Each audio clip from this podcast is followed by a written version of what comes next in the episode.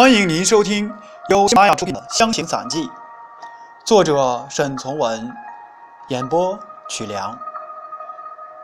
下面请听第三集《常德的船》。常德就是武陵。陶潜的《搜神后记》上，陶渊明的《桃花源记》说的渔人老家，应当摆在这个地方。德山在对河下游，离城市二十余里，可说是当地唯一的山。汽车也许停德山站，也许停县城对河另一站。汽车不必过河，车上人却不妨过河，看看这个城市的一切。地理书上说，这里是湘西的一个大码头。是交换出口货与入口货的地方。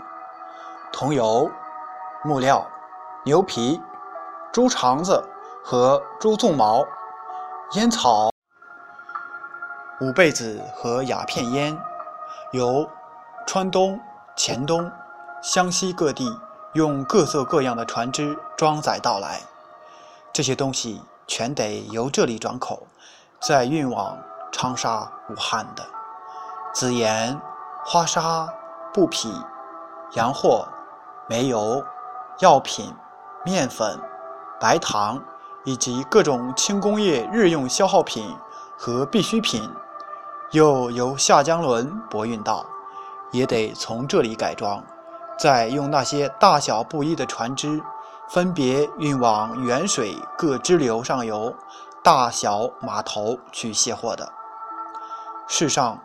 多的是各种庄号，各种庄号上的坐庄人，便在这种情形下，成天如一个磨盘，一种机械，为职务来回忙。邮政局的包裹处，这种人进出最多；长途电话的营业处，这种坐庄人是最大主顾。酒席馆和妓女的生意，靠这种坐庄人来维持。除了这种繁荣世面的商人，此外，便是一些寄生于湖田的小地主，做过知县的小绅士，各县来的男女中学生，以及外省来的参加这个世面繁荣的掌柜、伙计、乌龟、王八，全市人口过十万，街道延长近十里。一个过路人到了这个城市中时，便会明白，这个湘西的咽喉真如所传闻。地方并不叫可，可是却想不到这种咽喉除吐纳货物和原料以外，还有些什么东西。做这种吐纳工作，责任大，工作忙，性质杂，又是些什么人？假若一旦没有了他们，这城市……会不会忽然成为河边一个废墟？这种人照例触目可见，水上城里无一不可以碰头，却又最容易为旅行者所疏忽。我想说的是，真正控制这个咽喉、支配远水流域的几万船户。这个码头真正值得注意、令人惊奇处。时也无过于船户和他所操纵的水上工具了。要认识湘西，不能被对他们先有一种认识。要欣赏湘西地方民族特殊性，船户是最有价值材料之一种。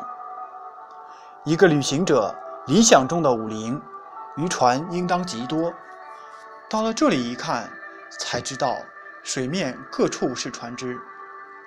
可是，却很不容易发现一只渔船。长江两岸浮坡的大小船只，外行人一眼看去，只觉得大同小异。事实上，形制复杂不一，各有个性，代表了各个地方的个性。让我们从这方面来多知道一点，对于我们也许有些便利处。船只最触目的。三桅大方头船，这是个外来客，由长江越湖来的，运盐是它的主要职务。大多数只到此为止，不会向远水上游走去。普通人叫它做盐船，名实相符。船家叫它做大秋鱼头。金驼翠边上，这名字就见于记载了。名字虽俗，来源却很古。这种船只大多数是用乌油漆过。所以颜色多是黑的。这种船按季候行驶，因为要大水大风方能行动。杜甫诗上描绘的“洋洋万湖船，影若扬白虹”，也许指的就是这种水上东西。比这种盐船略小，有两桅或单桅，船身异常秀气，头尾突然收敛。令人入目起尖锐印象，全身是黑的，名叫乌江子。它的特长是不怕风浪，运粮食越湖。它是洞庭湖上的竞走选手。形体结构上的特点是：桅高、帆大、身舱、锐头。盖舱棚比船身小，因为船舷外还有后舱板。弄船人同船只本身一样，一看很干净，秀气斯文。行船既靠风，上下行都是帆，所以帆多整齐。船上用的水手不多，仅有的水手会拉棚、摇橹、撑蒿，不会荡浆。这种船上便不常用浆。放空船时，妇女还可代劳掌舵。这种船间，或也可沿河上溯，数目极少，船身材料薄，似不宜于冒险。这种船在远水流域也算是外来客，在沅水流域行驶，表现得富丽堂皇，气象不凡，可称为巨无霸的船只，应当属洪江游船。这种船多方头高尾，颜色鲜明，见货且有一点点金漆装饰。尾梢有舵楼，可以安置家眷。大船下行可载三四千桶桐油，上行可载两千件棉花或一票食盐。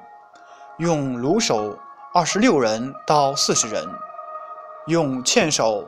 三十人到六七十人，必待春水发后方上下行驶。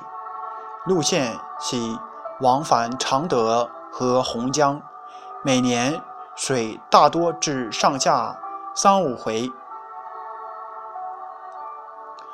其余大多时节都在休息中。成排结队停泊湖面，俨然是河上的主人。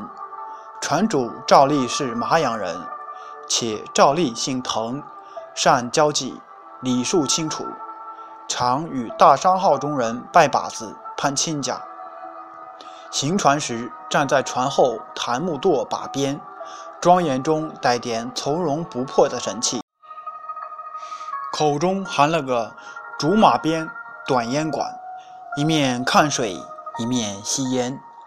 遇有身份的客人搭船，喝了一杯酒后，便向客人一五一十叙述这只游船的历史，载过多少有势力的军人阔佬，或名驰远水流域的妓女。换言之，就是这只船与当地历史发生多少关系。这种船只上的一切东西，无一不巨大坚实。船主的装束在船上。看不出有什么的特别处，上岸时却穿长袍，下脚过膝三四寸，罩青羽绫马褂，戴呢帽或小缎帽，配小牛皮抱肚，用粗大银链系定，内中塞满了银元。穿生牛皮靴子，走路时踏得很重，个子高高的，瘦瘦的。有一双大手，手上满是黄毛和青筋，会喝酒、打牌，且豪爽大方。吃花酒应酬时，大把银元钞票从抱肚掏出，毫不吝啬。水手多强壮勇敢，眉目精悍，善唱歌、求水、打架、骂野话。下水时如一尾鱼。上岸接近妇人时，像一只小公猪。白天弄船，晚上玩牌，同样做得极有兴致。船上人虽多，却各有所事，从不紊乱。舱面永远整洁如新。拔毛开头时，必擂鼓敲锣，在船头烧纸添香，煮白肉祭神，燃放千子头鞭炮。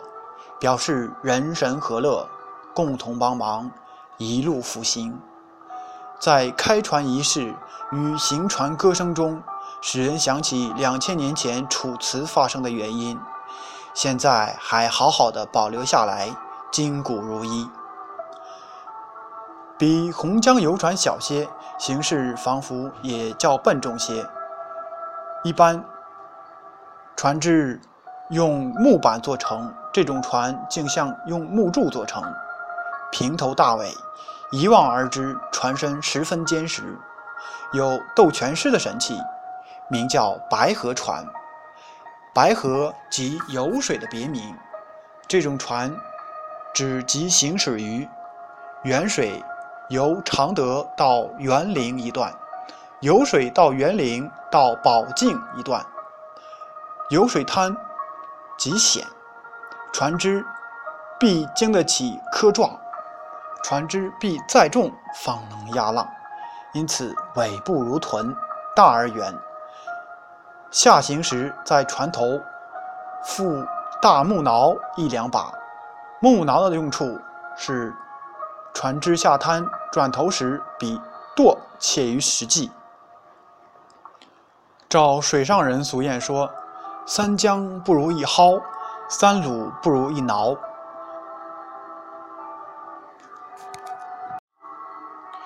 这个“挠”字是个多音字，读饶，读挠，是个木字旁加一个尧舜禹的“尧”，在这里是方言，读作“招”，木招。有水浅而急，不常用鲁，蒿江用处多，因此蒿。多特别长大，江较粗硕肥而短。船篷用粽子叶编成，不涂油。船主多永顺保靖人，姓向、姓王、姓彭占多数。有水河床窄，滩流多，为应付自然，弄船人所需要的勇敢能耐也较多。行船时。常用互相阻骂代替共同唱歌，为的是受自然限制较多，脾气比较坏一点。酉水是传说中古代藏书洞穴所在地，多的是高大宏敞、充满神秘的洞穴。由园林到酉阳